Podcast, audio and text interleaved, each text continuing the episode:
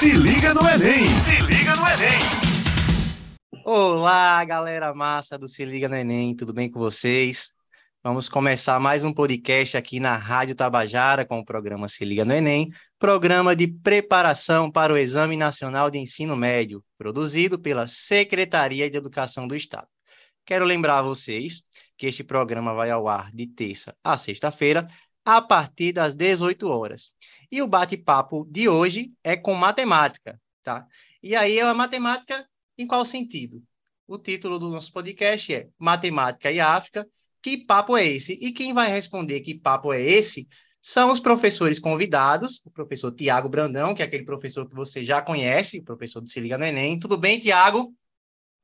Olá, olá, galerinha. Tudo bem, professor Hector? Estamos aqui, estamos juntos. Show de bola. E o professor Pedro, Professor Olá, galerinha! Saudações! Tudo Boa certo, noite, Pedro? Professor, Hector, professor Tiago, tudo tranquilo? Vamos Rapaz, que vamos! Hoje eu estou aqui, estava falando com o Tiago mais cedo, estou nervoso com essas duas estrelas, né, professores excelentes de história, né? E o que é que eu estou fazendo aqui nesse meio desse povo, minha gente? Mas vamos embora, falar um pouquinho de matemática e África, eu achei bem interessante o tema, por quê? Porque a gente tem meio aquela, aquela ideia, né, de que a matemática, ela não é não tem matemática na África, que ela vem diretamente da Europa, com a Grécia e tudo mais. Mas é o seguinte, eu, assim, a gente quando faz matemática, a gente vê um pouco, Tiago, de história da matemática.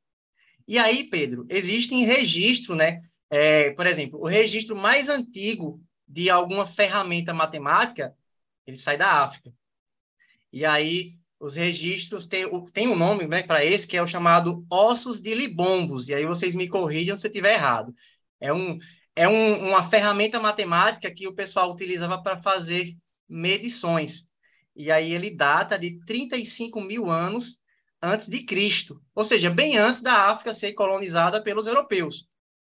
Então aí a gente já tem um forte indício de que possa ser, claro, que a matemática não tenha nascido na Europa. E existem muitas outras ferramentas. Esses ossos de libombos, pelo que eu entendi, Pedro, eles são ossos de, de assim, ossos tirados de animais e eles faziam umas marquinhas. Estou correto? Sim, sim. E nessas marquinhas, eles faziam, eles tinham 29 tipos de ossos com marquinhas diferentes para, por exemplo, calcular ciclos de luas, né? É, ciclos menstruais, medir, né? Então, já tinha matemática bem antes, né? E aí, o que é que você poderia falar disso? Eu sei, assim, o pessoal fala muito, Tiago, também, do Egito, né? Mas eu, eu vi aquela questão dos papiros que a gente comenta daqui a pouco, vou passar para vocês, que eu acho que o pessoal não quer me ouvir, o pessoal quer ouvir os especialistas. Então, eu vou começar passando pra, para o Pedro, tá certo? Pedro, a bola é tua. Olá, galerinha, mais uma vez, saudações. Valeu, professor Hector. Então, é o seguinte, é, é muito importante você frisar essa questão, porque a gente, de fato, está acostumado com uma visão eurocêntrica a respeito de tudo o que a gente se refere. E a matemática não está de fora desse contexto. A matemática, costumamos é, é, dizer né, que, ou costumaram ensinar para a gente, que a matemática ela vem da Europa, das sociedades europeias, mas isso não é verídico. Por quê? Porque a gente não pode dizer que há uma origem da matemática, mas sim que existem origens da matemática, assim como as mais, mais diversas disciplinas e áreas do conhecimento. Por quê? Porque é, cada sociedade ela vai utilizar a matemática de acordo com as necessidades da sua época, de acordo com as necessidades do momento e do contexto social ao qual a determinada sociedade se vive. E a gente pode dizer que, de fato, a matemática já existia muito antes da África ser colonizada pelos povos europeus. É, a colonização dos povos europeus né, ela vai acontecer lá no final da Idade Média, já no início da Idade Moderna, com as grandes navegações. Entretanto, é, milhões de anos antes de Cristo, o ser humano já existia na África já existia lá, uma vez que o, a África é o berço da humanidade. É lá que nasce o primeiro ser humano e que se desenvolve e que se espalha. Então, atrelado a isso, você tem o fato de que essas sociedades humanas que surgem, elas vão desenvolver é, instrumentos matemáticos para é, usufruir, usufruir dos seus benefícios, né? Então, na própria África, você vai ter aplicações da matemática nas mais diversas épocas que você esteja analisando, desde a antiguidade até a Idade Moderna. É, só para eu passar aqui a fala para o professor Tiago Brandão, a gente vê, por exemplo, exemplos práticos lá na África, em algumas sociedades, a exemplo do Egito, o Hector falou do Egito, e é uma grande sociedade que a gente pode evidenciar aí, porque muita gente acha que nem sabe nem que o Egito está na África, né? uma sociedade tão grandiosa que utilizava matemática, né, é, para o recolhimento de impostos, na contabilidade, no plantio, calculando épocas, calculando safra, calculando tudo, a colheita, até nas cheias do Rio Nilo, né, o principal rio do Egito, nas cheias do Rio Nilo, né, calculava-se os, os mili, milímetros, né? A, a, faziam-se medidas de água, né? E eles construíam alguns instrumentos de coleta de água de armazenamento, que eram os nilômetros. E você vai ter isso em algumas outras civilizações, como o Reino de Gana, né? Que é um grande reino que vai se desenvolver não na antiguidade, mas já depois. E você vai ter aí também o Reino de Kush. E quase todas as outras civilizações lá da África, né? Eles vão utilizar é, a matemática para diversos aspectos, seja econômicos, seja é, do cotidiano. E aí, Tiagão? Show de bola! Eu é, agradeço mais uma vez o convite. É, Pedro fez aí essa apresentação que nos movimenta, gente, a pensarmos o porquê né, que o Egito, tão falado aí, tão bem falado pelo professor, ele não é, é selecionado quando a gente pensa assim, grandezas da África, né? culturas da África. Por que, que isso foi feito? Isso foi montado um projeto mesmo de embranquecer, né? Embranquecer o Egito, trazer o Egito para os povos islâmicos e não africanos. Então, de todas as maneiras, esse continente, do ponto de vista de sua, é, de sua contribuição cultural para o mundo, ele foi sendo inibido. Aí, é, é, colegas e, e, meus amigos ouvintes, minha galerinha aí, é bom ficar atento, porque o professor ele lança a luz da gente revisar essa visão da história, né? É, essa nossa visão ainda eurocêntrica, etnocêntrica, porque se trata, sim, os europeus também são racializados, embora eles não façam isso, e que nesse, nesse, nessa nova leitura é possível ver, sim, contribuições, como o professor falou, na Mesopotâmia, contribuições que passam pelo Egito, contribuições que são é, desenvolvidas na metalurgia, contribuições são desenvolvidas na medicina, galerinha. Pensa comigo, medicina, o corpo humano.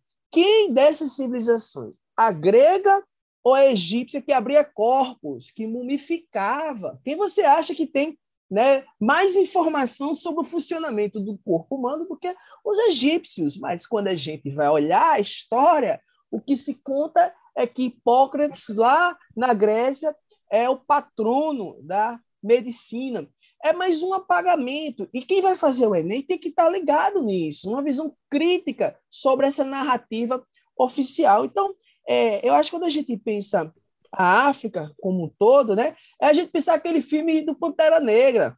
A Wakanda, ela realmente existiu, porque Naquele período que o professor falou, quem estava avançado tecnologicamente não eram os europeus.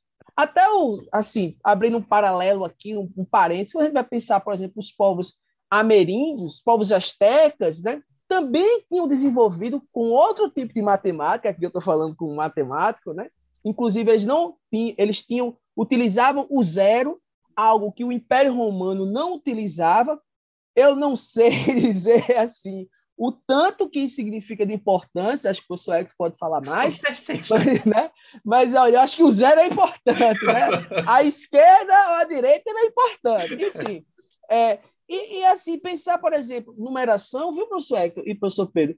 Eu vim saber que aqueles números binários, aqueles números binários, é, quem não assistiu, galera, assista que esse filme é arretado demais, é o tal do Matrix. Só me lembra esse filme, os números binários, né? Então, aqueles números binários são codificações pensadas através dessa matemática africana. Agora, leia-se africano, não do ponto de vista uno. A África é um continente, gente, imenso, é um continente imenso, com 56 países. Que mesmo no período que o professor Pedro falou, período da Idade Antiga, ele já tinha vários impérios que tinham unidades culturais diferentes. Então, eu acho importantíssimo o que o professor Pedro colocou. E quando a gente vai pensar nas ciências exatas, a gente não pode esquecer que as pirâmides do Egito, né, as pontes, a questão hidráulica, tudo era matemática, engenharia, arquitetura, tudo é matemática, né? Eu tô quase, eu tô quase fazendo curso de matemática, porque é, tudo, é muito bom. Matemática é muito bom para a gente pensar também a história, né, as tecnologias. Enfim. Tiago, meu amigo, eu acho que esses primeiros minutos aí de podcast já, já valeu o podcast inteiro. Vamos embora, porque vocês dois aí falando é um, não é uma, um simples comentário, não. Na verdade, é uma palestra, né? É uma, uma aula. Eu realmente estou tô, tô aprendendo aqui. Eu fico bestinha quando eu ouço o Pedro falar, porque ele, ele sabe colocar as palavras no, no lugar correto, né? As expressões. o cara é fera demais. Tiago, meu amigo, você falou um pouquinho do Egito, você e o Pedro. E assim, eu lembro da questão do papiro. O papiro, ele é uma planta, né? E ele não era usado só para para fazer confecções e coisas do tipo, não. O pessoal também usava para escrever. E aí, é, é, por exemplo, nós temos o, o, Moscou, né? Que é de 2000 a.C., e nesse papiro ele tinha cerca de 25 atividades. E, se, e essas atividades incluíam geometria, como você mesmo citou, né? Álgebra. E o outro papiro, papiro eu não sei se o nome correto é papiro de Hindi ou se é papiro Hindi, né? É, ele data de 1650 antes de Cristo. Também já é bem bem próximo, né? Porém, já lá tinha problemas de adição, multiplicação, né? problemas de álgebra. Ou seja, era uma coisa muito avançada. Eu não sou, eu sou um pouco leigo nessa parte é, é, histórica, mas eu lembro que teve uma época que, assim, digamos, a, a, a ciência né, e a matemática ela começou a, a, evoluir na Europa, né? não sei se é se eu estou falando bobagem, pode me corrigir. Eu, eu estou aqui falando, mas é o seguinte, não sei se acho que foi na época do iluminismo que teve aquela revolução, né? E aí vocês me corrigem e a gente fica com essa ideia de que a matemática só desenvolveu nessa época, né? E vocês estão aqui dizendo claramente que não, a matemática já existia de acordo com as necessidades dos locais.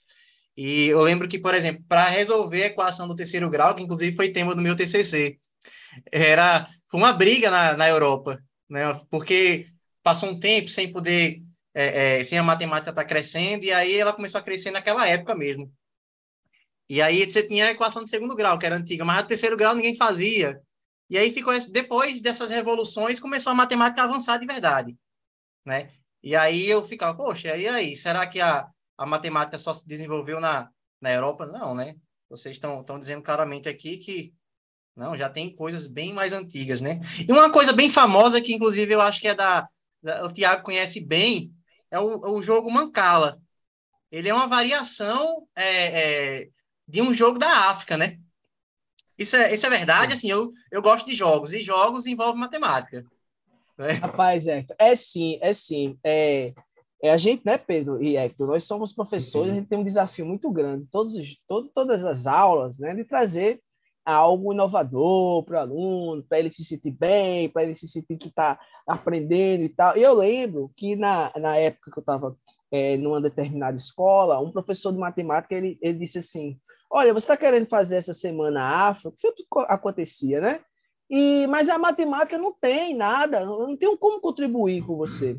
E ele me fez ir atrás disso. E aí eu percebi que haviam vários que se tornaram jogos, né?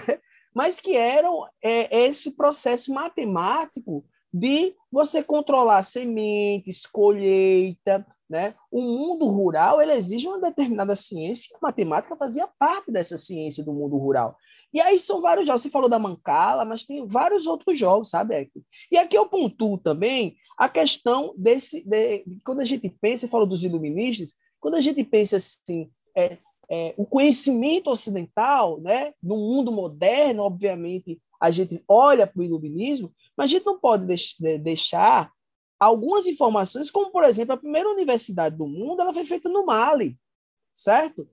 Tinha os povos muçulmanos, são povos da escrita, os muçulmanos são povos da escrita, e, a, e grande parte desses muçulmanos, né, viviam ali no norte da África, então, assim, é, na região do Maghreb, por exemplo, né? Então, assim, o que a gente pode dizer, Hector, e afirmar com você, é que é, esses, esses jogos, né, essa ciência toda, ela tá, ela é viva dentro da matemática. O que precisa são é, a gente trabalhar mais isso, mexer mais com isso, sabe?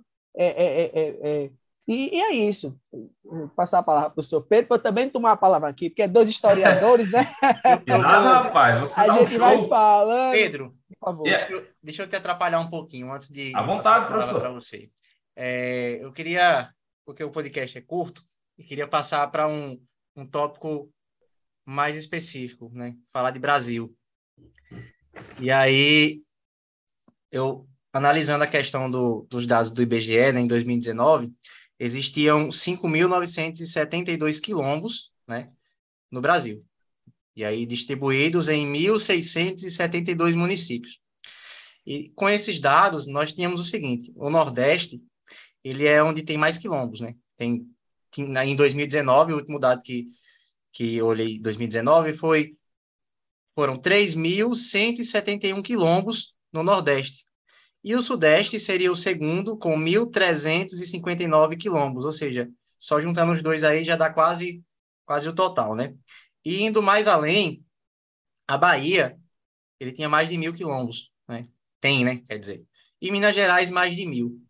Aí eu fiquei na, na, na, seguinte observação, né? Isso aí de acordo com o contexto histórico, né, da, do, da chegada, né, do, dos escravos aqui no Brasil, eu fiquei pensando, isso tem a ver com o fato de, por exemplo, a Bahia ter sido o primeiro local, né, onde tinha teve essa disseminação, né, de, de, de escravos, de negros aqui no Brasil, e depois o contexto histórico do Brasil mudou para o Sudeste em relação à descoberta do ouro, né? Eu não sei se, se eu estou falando no sentido correto da, da, da frase, né? Do, do, do, contexto, mas eu fico pensando se essa quantidade de a Bahia ser o primeiro e Minas Gerais ser o segundo é justamente por conta desses fatores históricos que se deram no Brasil. E aí, o que é que tu acha disso tudo? Olha, é, é uma pergunta extremamente importante, Hector, porque uma coisa ela está diretamente vinculada à outra. E o estudante não pode esquecer né? Galerinha que vai fazer no Enem, que tudo é no seu contexto mesmo. Então, quando você vai ver o desenvolvimento de regiões como Sul, Sudeste, né? Você vê que essa região ela vai se desenvolver principalmente após a descoberta do ouro, né? Lá na região das Minas de Ouro, atual Minas Gerais, e o foco vai ser direcionado para lá. Entretanto, do, séculos antes disso acontecer, é, a gente já tem a presença dos europeus no Nordeste, né? em, outra, em outras partes do Nordeste, sobretudo no litoral. E não é à toa. O estudante não pode deixar de olhar para isso com uma visão crítica, no sentido de perceber que antes da presença europeia, né, no atual Brasil, que antes foi, foi chamada de América Portuguesa e vários outros nomes, esse território antes era povoado apenas pelos povos nativos do Brasil, os povos indígenas, e que era completamente, a gente pode dizer que o Brasil era completamente natureza, mata, né? Sofrendo a influência dos povos que aqui viviam. Quando o europeu chega, o europeu chega em um território totalmente desconhecido por ele e que ele tem que aprender aos poucos onde ele vai desbravar o território. E isso é um processo que leva séculos. Então, a colonização ela inicia aqui no Nordeste, né, começando pelo estado, atual estado da Bahia, né, e outras áreas, né, depois Pernambuco e outras partes também. E a presença europeia começa por esse lugar, no que hoje é o Nordeste. E com o passar do tempo, né, vai começando, de fato, o período colonial, porque antes vem o período pré-colonial, quando ainda não há povoamento. Então, no período colonial, você vai ter a implantação da cana-de-açúcar, né, a famosa plantation. A cana-de-açúcar é implantada aqui no Nordeste e, é, paralelo a isso, né, e vinculado a isso, tem a implantação da mão de obra cativa, ou seja, a mão de obra escravizada, onde os africanos eles são traficados no navio negreiro pelo Oceano Atlântico, desembarcando aqui no Brasil e sendo colocado né, como a mão de obra principal né, para trabalhar e construir o Brasil de fato. Então, minha gente, quando a gente olha para esse fator, a gente percebe que a colonização no Nordeste ela começa muito antes, séculos antes, da colonização em outras partes do Brasil. Dessa maneira, né, estados atuais como a Bahia, Pernambuco, né, que hoje Alagoas também faz parte, é, faz parte do que antes era Pernambuco, ou melhor, Alagoas e Pernambuco atuais, né, fazem parte de o que antes era uma capitania de Pernambuco, o que era uma província de Pernambuco, né, vamos assim dizer. E, e é por isso, né, a presença dos escravizados, elas vem muito antes aqui no Nordeste do que em outras regiões. E assim sendo, você pode analisar também, estudante, professor Tiago, professor Hector, o quê? Que durante todo o período escravocrata do Brasil, houve fuga, resistência e pouca submissão, onde os escravizados, sempre que houve uma primeira oportunidade, eles fugiam do cativeiro e iam reinventar a sua existência, construir uma nova vida nos espaços conhecidos como quilombos. E é por isso, né? Então, o que é um quilombo, afinal, né? Primeiramente, é bom a gente pensar criticamente o que a gente entende de quil como quilombo. Se liga no Enem! Se liga no Enem! Pedrão, segura um pouquinho aí, que esse podcast tá bom. Inclusive, a emoção aqui tá, tá flor da pele. Isso eu queria dizer a vocês que estamos aqui na Rádio Tabajara com o programa Se Liga no Enem programa de preparação para o Exame Nacional de Ensino Médio, produzido pela Secretaria de Educação do Estado. Queria aproveitar para mandar um abraço especial para meu coordenador, Aniel. Ele é o cara que escuta todos os podcasts, isso é indiscutível. Queria mandar um abraço também para a professora magnífica Janiele, lá de Alagoas, né, que acompanha o nosso podcast. Olha. Inclusive, diga a ela, depois eu quero ouvir dela, viu, Pedro? Ela falando que Com eu sou certeza. professor de matemática e historiador. Viu, Tiago? Eu estou aqui mexendo com a matemática, mas eu estou antenado na historinha aqui também, viu? É isso aí, fazendo dever de casa, muito bem. E, e, aí, Pedro, você pode continuar. O que é um quilombo mesmo? Valeu. O quilombo, né? O quilombo, né? A gente tem que pensar ele é, de acordo com o seu contexto. O estudante tem que lembrar, né? É muito importante que ele contextualize o quilombo é, quando for questionado sobre isso no Enem, que o quilombo de hoje em dia, que existe, né, é totalmente diferente do quilombo do período colonial e até mesmo do período imperial do Brasil. Porque, veja, durante todo o período escravocrata, sempre houve a fuga, a resistência e a construção de quilombos em todo o território onde havia a escravidão. Né? Então, o quilombo ele vai ser inicialmente é, denominado né? porque os, os, os escravizados estavam todo tempo fugindo e as autoridades né, coloniais é, buscou, buscou entender e denominar como seria denominado esse processo. Né? Então, o Conselho Ultramarino português vai denominar que o quilombo é toda habitação né, de negros fugidos, né, nas palavras dele, toda habitação de negros fugidos do cativeiro, em que estejam a partir de cinco escravizados ou mais e que naquele lugar que eles estivessem não nunca antes tivesse sido povoado. Entretanto, com o passar do tempo e com a abolição da escravidão, você tem uma ressignificação, ou seja, uma ressemantização do conceito de quilombo, porque você não pode ter, não, não pode achar que após a abolição da escravidão, os escravizados estão correndo a todo vapor, né, buscando construir quilombos escondidos. Não, porque eles não precisam mais. Com todas as aspas possíveis, eles estão livres, libertos, né? Embora haja controvérsias. O quilombo após a abolição da escravidão é um quilombo vinculado à identidade étnica, à unidade à identidade coletiva e também à memória coletiva. É um foco de luta contra o racismo, onde as pessoas se autoafirmam enquanto remanescentes de quilombo, ou seja, descendentes diretos daqueles que foram escravizados e buscam se reunir no período atual nas chamadas comunidades remanescentes de quilombo.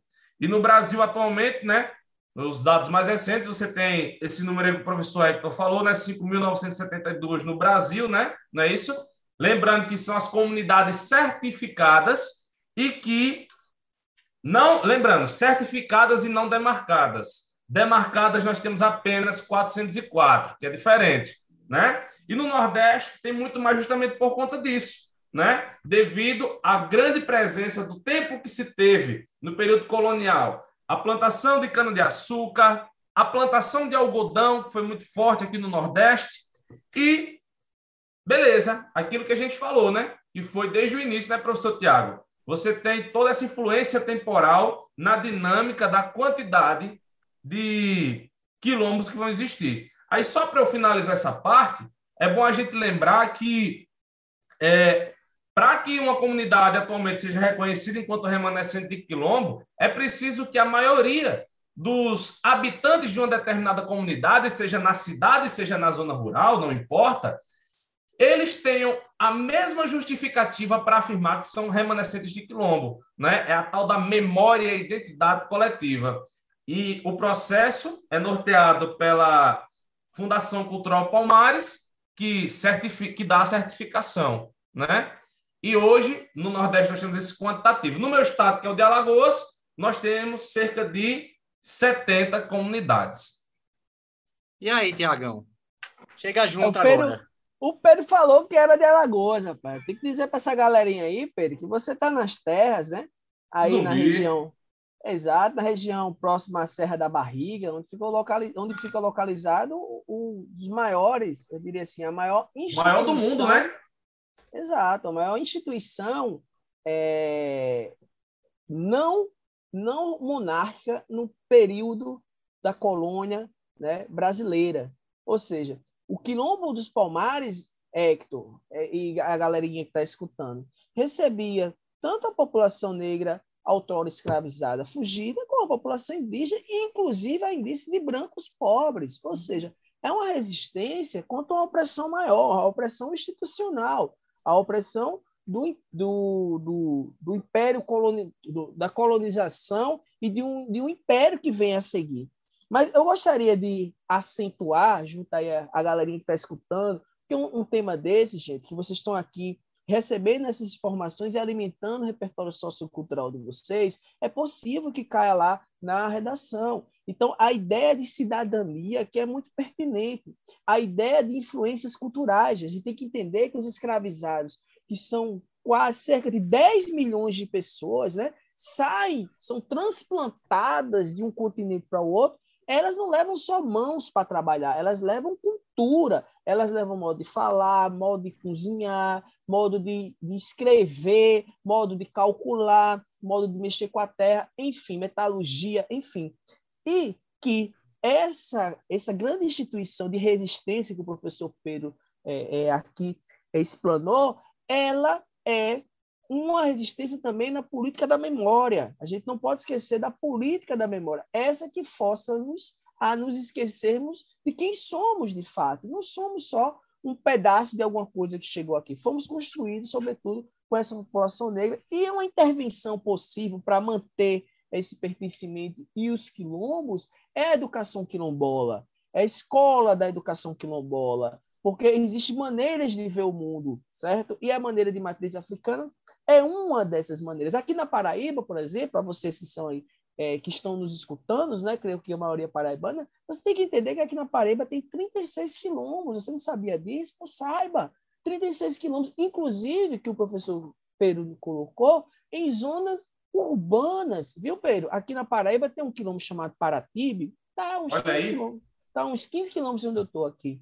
Que fica ali perto do bairro de Valentina, em João Pessoa, que é um quilombo urbano, que devido à especulação imobiliária já estão querendo o quê? Estão querendo, estão comprando aos poucos, né?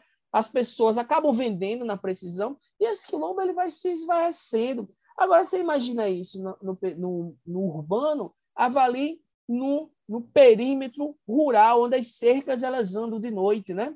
Sem que ninguém veja. Então, a Paraíba ela tem 36 quilômetros que são distribuídos nas zonas, né? Na zona da mata, tem na zona do, do Brejo Paraibano, na zona da mata, por exemplo, Guruji, ali no Conde, na, no Agreste, Lagoa Grande, você tem a Caiana dos Crioulos, um quilômetro importantíssimo, que é aí da região da Borborema. A gente vai ter a na comunidade Pedra d'Água do Grilo, né? a comunidade Serra Talhada, é um quilômetro, Serra Talhada, quer dizer, você tem inúmeros quilombos que demonstram na, na concretude da, do tempo esse, essa remanescência, ou seja, esse vestígio. Isso prova, gente, que a história ela não é algo que o passado e agora o presente. A história é sempre o passado e presente juntos, né? Sempre o passado e presente juntos. Então, eu acho que é um pouco disso, né, Pedro, que a gente veio falar aqui.